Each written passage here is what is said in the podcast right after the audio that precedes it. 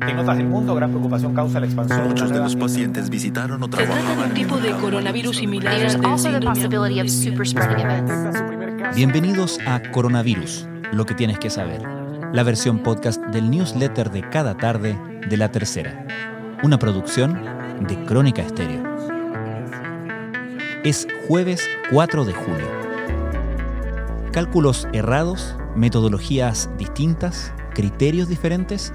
En los últimos días, las cifras de contagios y en especial las muertes reportadas por COVID-19 han estado bajo escrutinio público y algo parece no cuadrar justo cuando el MinSal cambió el criterio para contabilizar a las víctimas.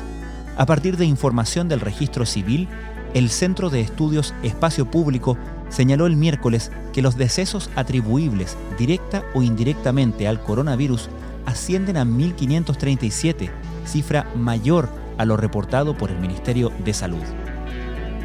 No se ajusta a la realidad. Esa fue la respuesta que dio el ministro Jaime Mañalich cuando le preguntaron sobre ese número.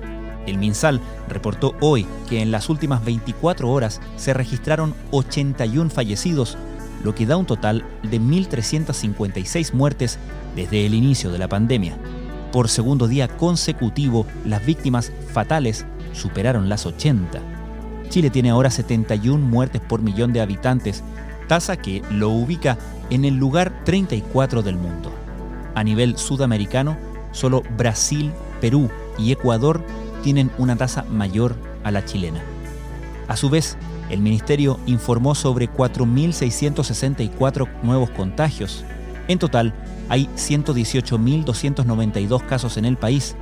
Estas cifras se conocieron en una mañana con mucho movimiento político, ya que el presidente Sebastián Piñera anunció un nuevo cambio de gabinete acotado a tres ministerios, el cuarto de su mandato. Estas son algunas de las informaciones que destacamos de la cobertura de la tercera a la crisis del coronavirus. Para interrumpir de manera temprana la cadena de transmisión, en el contexto actual se sugiere implementar una definición de caso sospechoso con elevada sensibilidad.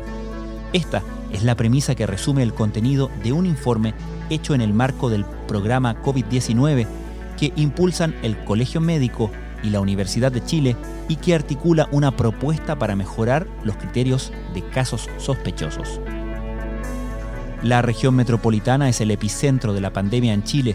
Los muertos en el corazón de la zona central llegaron a 1.034, el 81% del total del país, mientras que los contagiados totales alcanzaron los 95.890. Por lo mismo, la cuarentena en 38 comunas de la región metropolitana se extendió al menos por una semana más. Fiestas clandestinas e imprudentes. El Departamento de Análisis Criminal de Carabineros analizó las infracciones durante las últimas dos semanas.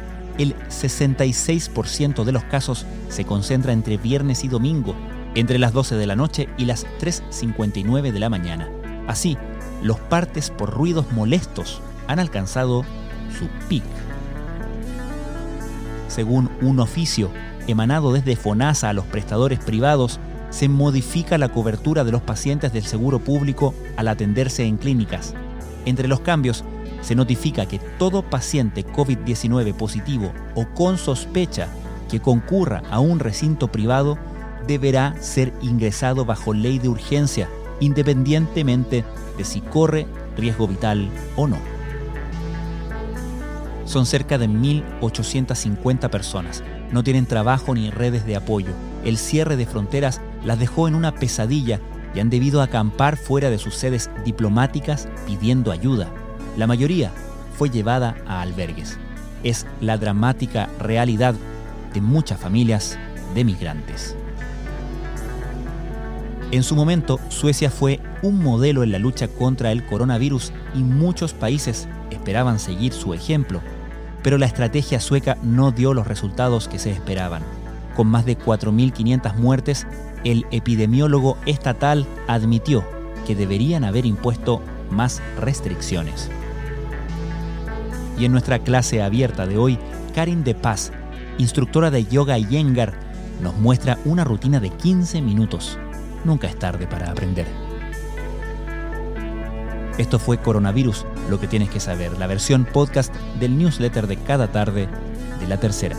La redacción es de Alejandro Tapia, la producción de Crónica Estéreo, el podcast diario de la tercera que cada mañana, de lunes a viernes, entrega un capítulo dedicado en profundidad a un tema de nuestra actualidad.